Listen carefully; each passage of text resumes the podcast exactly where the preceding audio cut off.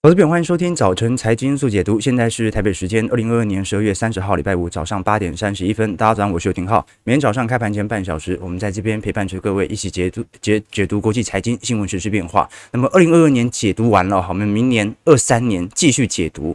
所以今天是呃封关前最后一个交易日，好，那今天应该是明显收红封关，因为昨天美国股市在呃这个电子盘，不管是电子盘还是昨天美国股市哦，都是呈现比较强烈的大涨。啊，就算今天开高走低，也不至不至于会跌吧？啊，因为昨天台积电 ADR 是涨幅有接近四个 percent。那我们就来观察了，封关这一天收红之后，在二零二三年能否持续当前的表现啊？不过要值得观察，昨天虽然美国股市大涨，但是昨天美股的交易量还是新低哦。这说明一件事情，现在还是圣诞节啊，所以昨天可能在。而过去几天股价的变动啊，真的不代表任何事情，因为市场上主力已经逐步退出了，所以短期内波动放大，它也不代表任何事。那我们看到昨天科技股的逢低买盘是特别显显著的，道琼收涨了三百四十五点，几乎把前一天大跌的那一天的跌幅全部收复了。标普走扬一点七五 percent，纳指涨了二点六 percent，哦，那费半涨幅最大有三个 percent，其中费半的成分股台积电 ADR 飙涨了四个 percent，那特斯拉这两天也发。飙了哈，就跌了那么久之后哦，开始报复性的上涨。特斯拉昨天飙飙了八个 percent。那昨天美国劳工部所公布的初领失业救济金人数是二十二点五万人哦，符合市场预期的低点。不过，因为它还在一个中长期的低点水位，就说明即使目前科技产业的裁员潮仍然在发酵，那领失业补助的人不多，那要怎么理解呢？很好理解嘛，哦，科技业通常普遍薪资水平哦是比零售业还要来得高，所以就算被裁员，可能很多人也没有去领失业救济金，所以失业救济金呢，大部分还是针对服务业、零售业这个部门的人来进行统计和观察，会比较贴切。那我们就要来了解了，因为当前美国股市哦，其实还在一个下行空间，只不过因为过去几天哦跌太久了，已经跌了接近一两个礼拜了吧，所以稍微有一天。适度的空单回补，尤其在啊这个封关前回补是很正常的哦，因为接下来呃开盘就是下礼拜二了嘛。那我们也看得很清楚，如果是从标普百指数哦跟零八年的系统性风险来做一些对照，其实真的越来越相似。尤其这一波的拐头下弯是吓到了一些投资者哦，因为这一波我们看到美国股市的下行过程当中啊，蛮符合在零八年七月份以前的走势的。那现在好像就差啊这个临门一脚。哦，一个系统性风险的爆发点就可以进入崩跌段。不过老实说了，零八年当时进入这一条崩跌段，年底呃就是从下半年开始的崩跌段哦，它主要还是针对当时雷曼破产之后所爆发的危机。啊，但你说现在有什么危机会导致系统性风险立即发生吗？啊，你说难道是中国的疫情？那欧债现在感觉压力没有这么大嘛？啊，那美债更不用说，所以很难观察啦。就是说从这种数据的比较图，不一定能够很真实的。反应啊，但是如果它能够完全贴合走势的反应，那么等于是说明年的低点哦，大概会在六月份，按照时间线来推估嘛啊。不过这样的比较也不是特别适当啦。那有些人呢，你像是日本的三菱银行，它就特别呢拿来跟日经二二五指数当年在一九九零年代泡沫破裂的景象来做对照，而其实也蛮像的哦。那可能在未来还有一段的反弹，中期反弹的空间。我们看到。红色线是 NDX 哦，纳斯达克指数。那么灰色线是 NKY 哦，就当时的日本日经指数，其实走势也蛮像的哦，就是日本彻底的进入中长期三十年的萧条啊，就是从那个时间线开始的啊。当然了，美国会不会进入，这很难说。我们只能说二二年哦，今天再过一天嘛，就即将走入历史哦。你回顾过去一年嘛，世界上的确发生过很多大事从美国的 CPI 飙高，然后联准会呢被迫开始展开暴力升息，然后联准会的货币政策呢，在过去二零二一年几乎是完全判断错误哦，呃，低估了，应该讲对，低估了 CPI 如此的高涨，然后再来是俄罗斯呃跟乌克兰之间的战争，那加大了通膨的压力哦，也使得地缘政治哦开始进行全面的脱钩，然后啊到中旬的时候，这个日本在位最久的首相安倍晋三又被刺杀，那裴洛西访台啊，两岸之间的紧张哦，再来就是呃到年底嘛，习近平的二十大，然后到现在疫情。的全部开放哦，所以你看到今年的确，呃，相对于二一年、二零年呐、至少整个消息的复杂程度是比较高的。好，比如说你像《时代》杂志哦，这一次在二二年的特别年刊，它就放了六位政治人物。这六位政治人物，你看到最上面就是台湾的蔡英文，然后第二排有习近平。有普丁，然后哦，那个女生是意大利刚当选的女总理，叫乔治亚呃梅梅洛尼啊。然后接下来泽伦斯基，好，所以你可以看得很清楚啊。这个呃，应该讲啊，不是不是不是时代杂志，是经济学人杂志哦。它下这个封面的意义哦，好，就是。其实很明显，就是全球在今年是一个逐步脱钩化的世界。那这个脱钩化会不会伴随着中国疫情在下半年的全面开放跟世界接轨呢？可能没办法，因为它是一个长期所竞争的趋向在啊。所以这一次经济学人呢特别提到了十大趋势啊。第一个趋势就是全球现在都在关注地缘政治对于通膨的影响啊。现在之所以我们看到。通膨价格或者原物料价格进入一个显著的下行空间，就是因为乌俄冲突感觉已经有一点白热化，影响程度不是这么大啊。但是如果俄罗斯持续拖延，拖到明年，那么很有可能会削减西方对于乌克兰的支持。那第二点呢，是全球经济衰退的问题啊。今年大家都在进行利率水平的调升，主要经济体明年是一定衰退的，那不太可能靠中国。一个新兴市场经济体就把全球的经济给拉起来，更何况明年中国经济的好转，并不是因为绝对金额有多大的上升，是因为今年基期太低的缘故。那第三个关键的趋势哦，是气候问题哦。光洧，你还记得在二一年年底的时候，当时有一个很主流的议题嘛？好，叫做这个零碳排或者说减碳排，尤其当时呃中国大陆啊内部做了非常严峻的要达到。减碳的目标，所以进行非常多的，不管是电力上的控管等等哦。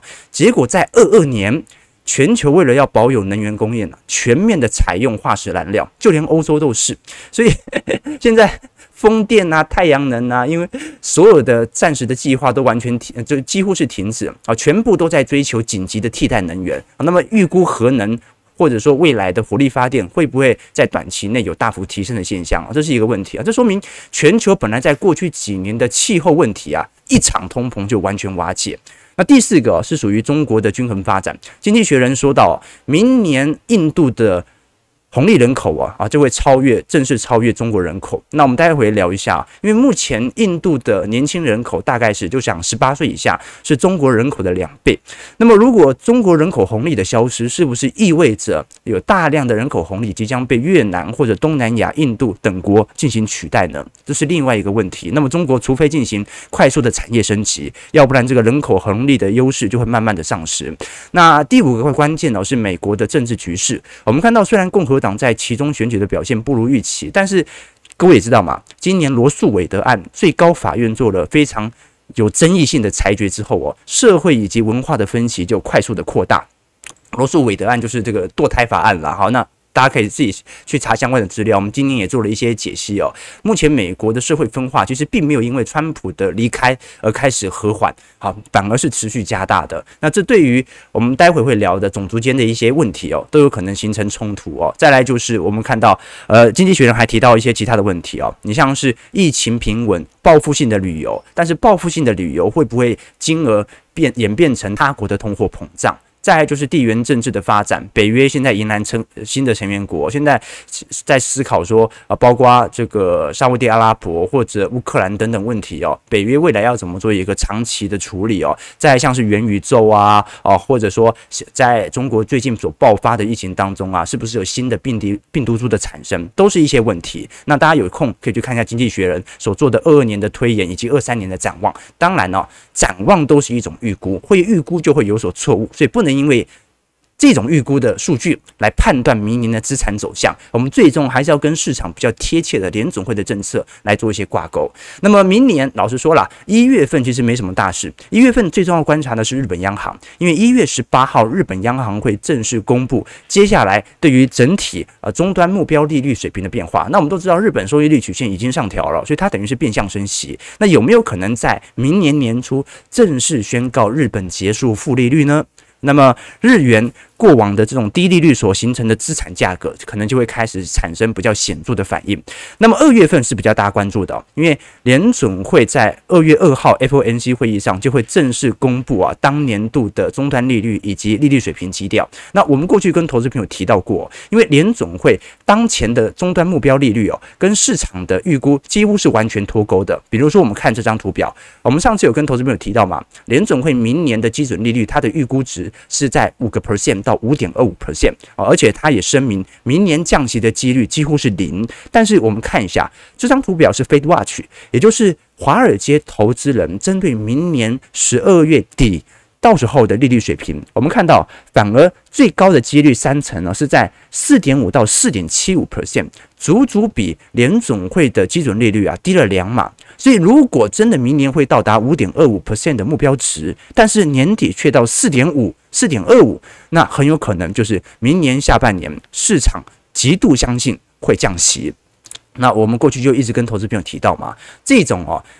看起来非常脱钩的数据，其实暗示着一点，那就是资产价格很有可能还会有再有新一波的比较显著的波动。原因是因为不是联准会对，就是华尔街对嘛。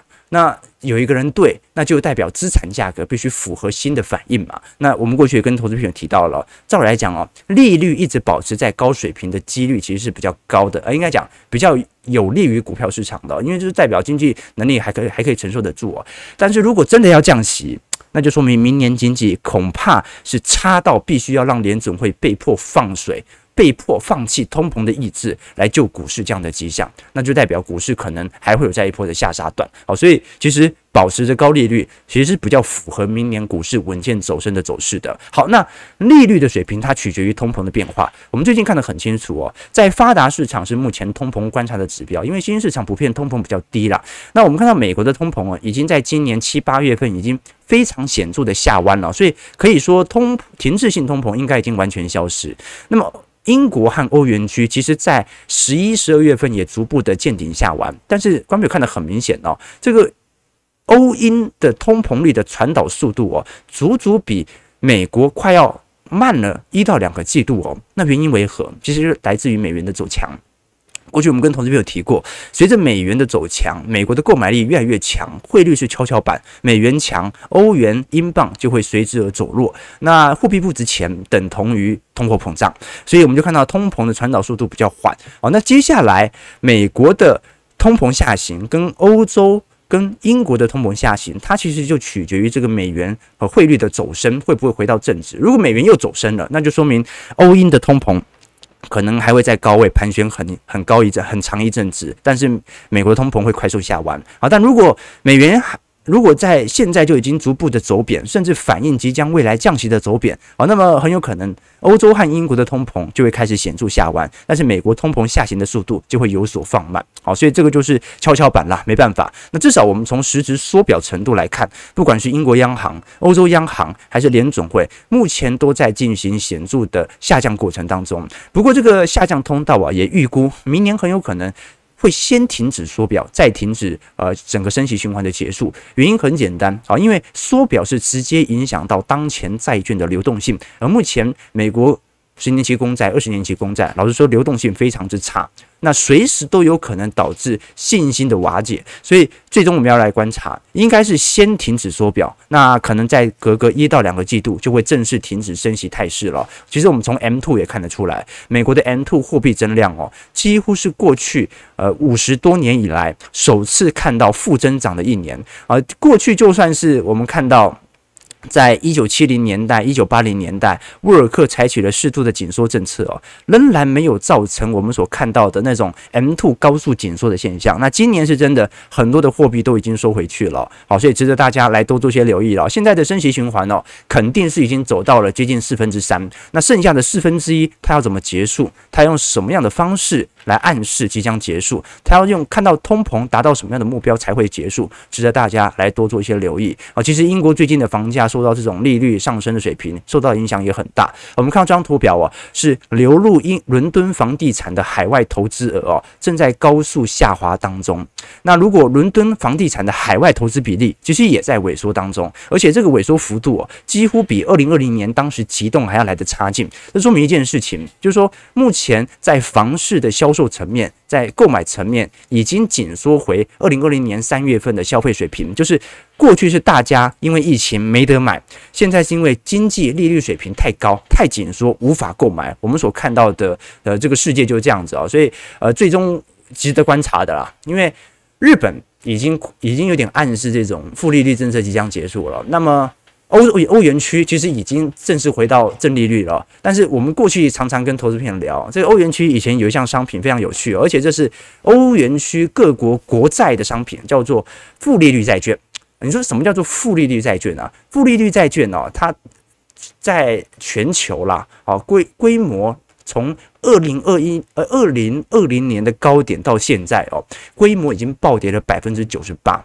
啊，这个是一个非常显著的规模的下滑。什么叫做负利率债券呢？我们过去跟投资朋友提过，负利率债券大概占了整个欧欧元区国债市场的四分之一。简单来说，正利率债券就代表着你把债券卖出去，那国家要给给你给你配息嘛，给你利息嘛，这是债券的基本常理哦。那负利率债券就是呃，国家把债券卖给你，可是你还要多付国家钱。国家卖你一百元的债券，你可能最终只能拿到九十八块，连利息都拿不到。那为什么过去欧元区会有比较长期发行这种负利率债券呢？原因就认为哦，当时欧元区已经进行了长期的通缩哦，从二零一一年的欧债危机开始，市场上就根本就不愿意进行消费。那中央银行或者说欧洲央行为了要刺激民众消费，他就持续的发行负利率债券啊，告诉大家你买我的债券是赚不到钱的，所以你最好去投资股市吧。结果呢啊，这些欧洲的机构、欧洲的投行，每个人都去抢这个负利率债券。原因很简单，因为呢，如果我把钱放在我自己的银行体系啊，那当时欧元区也进行大量海量货币宽松嘛，钱那么多放在仓库里面，我还要保养这些钱，不如呢，我把钱丢到你中央银行啊，那虽然到时候拿回来的钱稍微少一点点了，但是我也宁愿做这样的事情啊，就说明大家根本就不愿意进行消费，根本就不愿意进行投资。所以，呃，刚才要知道，这个负利率债券在过去最大的规模曾经占到整个欧洲市场的四分之一哦，但是在过去一年，百分之九十八的看到负利率债券啊，几乎都已经消失了啊！这说明一件事情啊，这个市场上已经正式回到一个正利率的区间。那过去大家一直在讨论要怎么去解决这种负利率，大家不愿意通缩消费的问题。那事实很简单啊，来一场通膨，大家就不敢再消费了，中央银行就不敢带头消费了。好，我们最终来看一下美国股市昨天四大指数的表现。道琼工业指数上涨三百四十五点一点零五 percent，在三万三千二百二十点。标普上涨六十六点一点七五 percent，在三千八百四十九点。其实只是勉强站回季线而已，所以昨天涨势不是特别显著啦。啊，就说至少从圣诞节行情来看，它就是一个。成交量比较低的自由波动，呃，纳指上涨两百六十四点，二点五九 percent，在一万零四百四十八点；费半上涨八十一点，三点三 percent，在两千五百三十四点。那昨天台积电 ADR 上涨了四点零二 percent，那苹果股价其实也有比较显著的拉抬作用嘛，上涨二点八三 percent。好，那要来观察了。因为苹果是全持股啊，非常重要。那它过去在九月份都没有破底，所以这一次破底的确让大家蛮意外的。但是这一次破底之后，我们看到不到两天又开始重新站回了，所以它算不算是一个假跌破？很难说，因为现在成交量还是很低。但是值得大家来留意一下苹果的系统性卖压。好，我们都很清楚嘛，这个外资有很多是属于技术分析的系统性卖压啊，就点位到了，它卖压就下来了。那到底是一个假跌破？还是真跌破呢？值得大家来多做些留意了。台积电 ADR 其实也是哦，我们看到台积电 ADR 呃昨天上涨了接近四个 percent 哦，但是也是勉强收复回当时我们所看到呃巴菲特十三 F 报告，波克夏十三 F 报告当中所引起的巴菲特的买盘效应哦。你如果从成本价啊七月到九月来做推估，其实现在已经。把巴菲特的成本全部给吞噬掉了，然后所以，观众朋友，这巴菲特第三季买的成本已经套牢了啊，已经套牢了啊，所以你这个时候买，你就买的比它第三季的成本来的低。OK，那科技股，呃，昨天最为关注是特斯拉啦。因为特斯拉股价啊，昨天飙涨了八个 percent，这一次哦也是属于报复性反弹，呃，上涨到一百二十一块。那这一波的反弹真的很有趣啊，因为特斯拉是少数在圣诞假期当中啊，这个成交量突然爆大量的。其实特斯拉今年市值已经缩水了七千两百亿了，但是我们还是看得很清楚，这一波在杀中之后啊，空单的回补力道也是特别显著的哦。那要来观察，因为整个特斯拉二手车呃价格。目前来看，相对于十一月份跟今年年中中旬的中来做比较的话，大概已经下降了一成七的车价了。什么意思啊？就十一月份的特斯拉的二手车的平均成交价格是五点五八万美元，今年七月份的特斯拉的二手车价格是六点七三万美元。所以特斯拉，我们至少从残值的角度啊，平均残值它下滑的幅度是非常快的。那呃，如果从十一月份特斯拉的平均库存周转天数，目前是五十天，那平均品牌二手车品牌的周转天数是三十八天，所以特斯拉目前其实库存压力哦，虽然没有像是传统汽车来的这么大。啊，但是也是相对比较大的，而且二手车价格的持续走跌，可能已经暗示着目前电动车价格的推动力度可能已经受到钳制。所以，我们看到在过去两年呢、这个市场上最常讨论的一句话叫做“科技压倒一切”。那 大家的意思就是，你只有投资科技股，投资动能科技股，才可以有比较高的长期的投资报酬率。那今年就是完全打脸这种说法。好，今年是传产能源股哦，开始做大幅度的领先。好，但是老实说啦，呃。有时候我们预期比较高的成长，也不是只有你预期得到。通常你已经知道这件事情的时候，它的估值已经推高许多。所以最终最终啊，你大可以摒弃掉到底该投资价值股还是投资成长股这种论调，你大可以去问：现在买这只股票，现在买。这样的一个基金买这样的一个指数，到底有没有被市场充分反映未来的高成长的展望？如果没有，那才是你入手的时候嘛。好，所以呃有原因很简单，就是一大家一定要选择在市场上完全唾弃某档股票或者某档基金的时候啊，选择做周期投资人，熬个一两年，等到景气回升，你就可以赚到我们讲的这个呃叫什么景气呃这个蓝灯。买股票，红灯数钞票嘛，就是一个简单的周期投资的逻辑哦。其实我们讲说，你可以选择价值投资，你可以选择周期投资，你可以选择存股投资哦。你永远都有选择啊。那最最不能让人接受的事情是啊，你看到资产价格的下跌，你就受不了，觉得自己没有选择，觉得自己是穷人，永远都是被收割的一方。我举一个简单的例子哦，最近我才跟小编聊哦，我们说小时候大家有没有因为不喜欢一个老师，然后就不好好上那门课过啊，而且大家都有自己的理由嘛，说那个老师又不公平，那个老师瞧不起我啊，那个老师讲课讲不清楚，那个老师人品不行，所以你会有小时候你会有各种各式各样的理由不去读书。但是问题是，选择权交给了谁？你把选择权交给了老师，是因为老师不好，你才不读书，而不是因为。你不想读书，所以找了一个老师不好的借口，对吧？啊，那韩信为什么能够接受胯下之辱？一个人受胯下之辱，你也可以选择，我就跟他拼了啊，我就或者我就意志消沉，我就严重的挫折了。但是韩信不觉得怎么样啊，他就是这无所谓，反正我就接着去干我要做的事情。所以我们才讲说，为什么选择的空间。韩信选择的空间比我们普通人要大得多，因为他有一个独立完整的自尊体系，他完全知道自己要该怎么做，所以选择自己的投资思维，然后按照着自己的步调坚持下去，经过回撤，那未来其实报酬迟早会回归的，所以也主打。这个我们一月七号，二零二三年礼拜六晚上所举办的听友会啊，里头我们也会针对我们的周期投资思维来跟大家借鉴一下，今年一整年我们的实质资产的绩效操作为何？当然了，如果是我们会员系统的投资朋友，呃，全部都看得到我们每周的操作了啊，这也不是每周都会操作，对吧？周期投资完全按照的基期来做判断，但是呢，我们会做一些资产上的回顾，也会针对明年一季度来做一个资产上的推演，同时我们也会针对大家啊，如果有一些比较。尤其我们会员朋友的提问啊，如果想要在听友会上面做一个比较仔细的详解的话，也可以提前来信，我们可以预做一些图表来跟各位用数据来推荐这个，应该用用数据来看这个世界的社会逻辑。欢迎大家可以多多参与，或者考虑我们的会员系统里头当中，除了有宏观专业的报告，也会有一些基础小白系列课程，有一些专题影片，以及我们每周都会更新的资产操作部位变化。好，所以。人一定要有选择，但是问题是，你有选择，你做了选择，你说的跟你做的会重叠吗？这是一个问题啊，就说，就算你选择了周期投资，你能不能熬过整个下行区间，又是另外一个问题。刚才我们跟投资朋友提到嘛，我们节目啊是主打用数据看世界。我们来看一条一条数据哦，最近啊，全球最大的情色网站呢，Pornhub 啊，它也针对了整个二零二二年年度的回顾，来调查全球地区最喜爱收看。呃，影片类型的调查，那我们可以看得很清楚了，好，这就是全球地图哦。那呃，底下的这个文字哦，它就是每个地区最喜欢什么样的类型的影片哦。那你会发现哦，其实大家都是口嫌体正直，就好像大家口口声声说要做价值投资，要做周期投资，但是都是半途而废啊。我们先看一下欧洲，呃，看一下美国好了。美国，你看它虽然白人的比例是比较高的，美国现在白人比例超过五成哦，可是。他最喜欢的类型是 Ebony，Ebony 是属于这种呃美国黑人，就美国白人这么多，然后社会在分化，但是最喜欢的影片却是黑人，你说是不对？是不是口嫌体正直？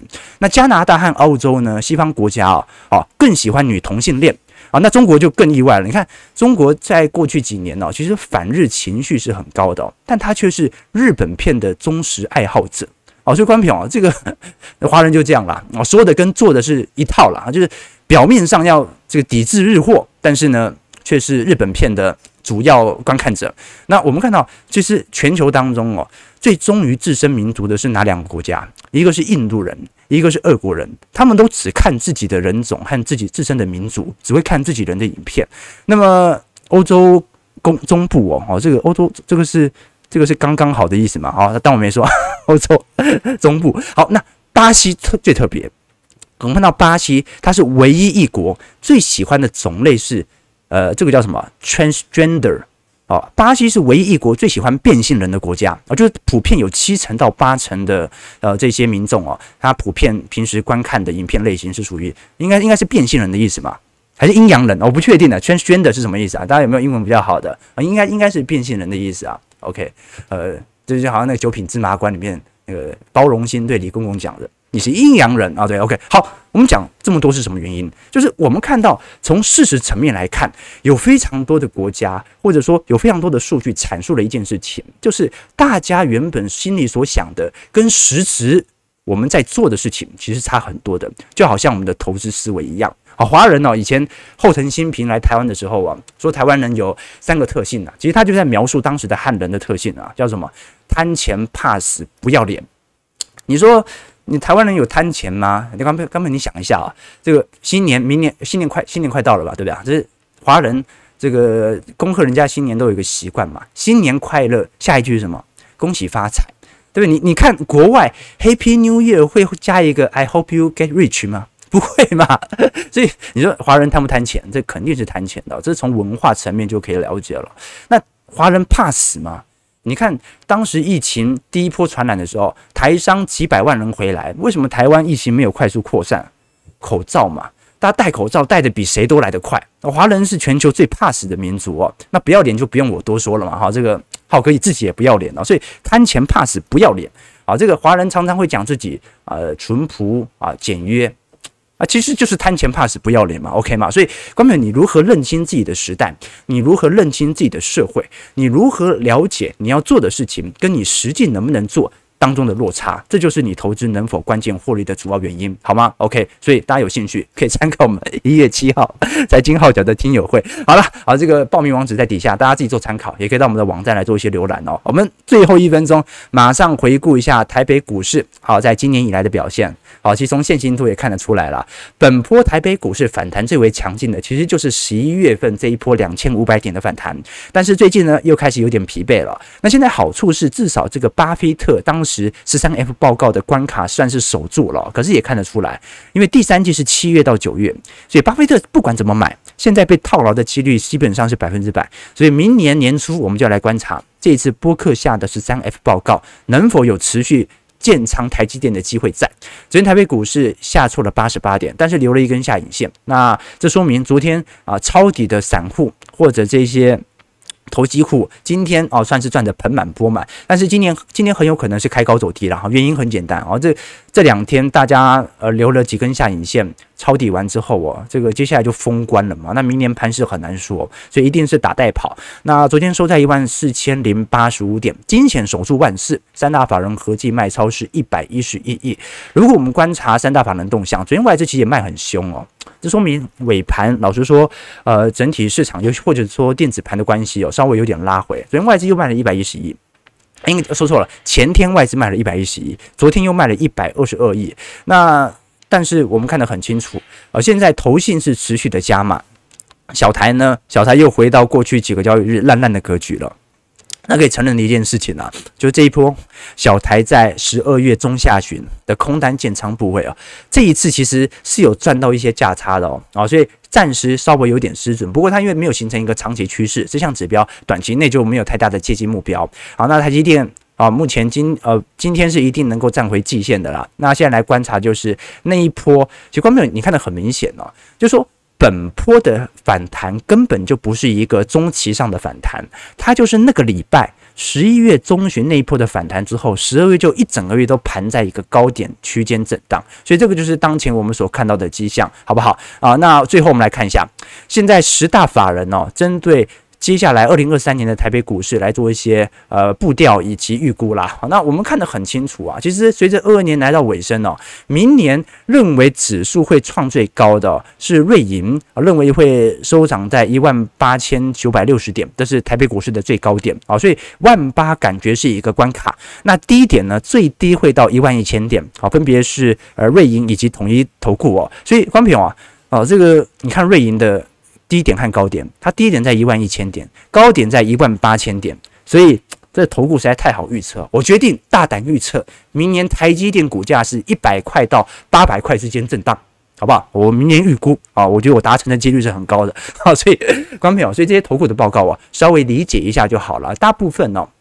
认为明年上半年是一个先蹲后跳的行情，原因很简单，明年上半年是伴随着联总会可能要即将要试出即将要升息周期结束，甚至是降息的讯号，所以这个时候经济的数据来的最为差劲。那么现在整条时间线的预估哦，因为到十二月底我们要看到。呃，第四季的财报要到一月份下旬，所以一月份上旬它就是一个市场上可能提前反应的机会在。那因为没有意外的话，第四季应该会比预期差了一点。那么一季度哦。呃，应该讲一月份的上半个月，它大家就会投行会开始陆续下调，对针对今年第四季的预期。那按照过去经验，通常实质数据出来之后，会优于预期比较多，所以一月下旬开始会有比较显著的拉抬。但是拉抬没有多久，二月份的 FOMC 马上就要到来了，所以这个就是大概整个一月份的盘势。那我们就下礼拜再来跟投资朋友做一些追踪。好，我们先看一下台北股市的表现，台股当前表现，我们看一下。上涨一百五十点，收在一万四千二百三十五点。好，今天外资还在放假，好，不过感觉第一盘这样子爆出来，量能有一点大，好，预估今天量能有一千五百亿哦。散户在今天是难道要在封关前大量买入吗？这个可能性感觉不高哦，要观察一下今天开高之后会不会有压回的迹象了。OK，对，这些预测区间也太大了吧，所以我说嘛，大家看看就好哈，看看就好。这个啊，这个瑞券说啊，这哎。贪钱怕死爱做官啊，这个不要脸跟爱做官有没有相关啊？我不知道，我不知道。OK，这个现在失业率没有升很高，还有办法贷款，直到无薪假，贷款缴不出来，银行也会遭殃。这个时候金融股的甜蜜价是可以留意的。不过你这条时间线传导的很长呢，对吧？而且这个金控股现在的确啦，呃，如果能够能够看到一个绝对的低点啊，对于存股族来讲，肯定是要买入的时机啊，因为现在大部分银行都大到不能倒嘛。哦，所以就是，呃，不管怎么样，都会有人救的，是吧？OK 哦，这个满脑子都是车大白甜的哦。我刚才讲的这些数据哦，都是我观察到看到的一些研究报告啊，我本人都没有亲自去网站做考证啊，我纯粹就是转述这份报告。我平时也不看这些东西的啊，除非忍不住。OK，呃，浩哥的操作绩效比基金好太多了。开开放劳退自选嘛，我们今年是运气真的比较好一点点哈，啊，但我也不认为这个空头就就这样莫名其妙结束了，他打一个长底的机会是比较高的，要折磨到我都受不了，对不对？至少要有这种状态嘛。观众朋友，今年真的有人是惨赔，然后全数断头出场的吗？啊，我感觉没有很明显啊，我感觉了，我感觉了，我身边的人大部分都啊套了啊套了算了，不要看了，大部分是这种。你要套到它不行，我一定要卖出。这种感觉啊，才是真实啊！你你像台北股市也没有看到什么白档跌停的现象，对吧？OK，好了，呃，九点零五分，我们今天聊的讯息啊，大概把整个二二年作为一个总览啊，所以最终我们还要是先预祝各位新年快乐啊，恭喜发财，恭喜发财哈！贪钱嘛，贪钱啊，贪钱怕死不要脸，讲的就是我啊！啊，这我们讲那种种族的玩笑哦啊，只有一种原则，就是自己人只能开自己人玩笑，台湾人只能开台湾人的啊，那。白人不能开黑人的，但是黑人可以开自己的玩笑，白人可以开自己的玩笑，啊，这个大概是这样的逻辑啦。OK，好，这个有时候我们这个财经号角啊，喜欢在网络上聊一些五四三的，都尽量要把握那个尺度啊。如果有冒犯的啊，请大家见谅，我们适度的掌握一下尺度。好，九点零六分，啊，感谢各位今天的参与，我们就二零二三年明年再相见了。我们财经号角做直播，其实已经做第。一九年、二零年、二一、二二年，这都是第四个年头啊！明年就是进入第五个年头了。每天早上这样子寒风中起床啊，实在是很辛苦。但是因为有你们啊，所以我们才能够有持续坚持的下力的下去的动力。在此，我也要感谢小编。我们小编已经啊跟我工作，我们小编是在后期加入我们，大概跟跟我工作三年左右啊，三年他都还没离职啊，这个薪水这么多的工作这么多，他都还没离职。为什么？因为我们 YouTube 的收益。是完全归于小编所有的啊，所以大家可以加入，其实小编喝咖啡障碍啊，我们 YouTube 所有的 这个 打理啊，都归小编所有，好不好？好，欢迎大家可以多多支持小编，感谢各位今天的参与。如果喜欢我们的节目，记得帮我们订阅、按赞、加分享，我们就明年再相见。祝各位投资朋友今天开门顺利，操盘愉快。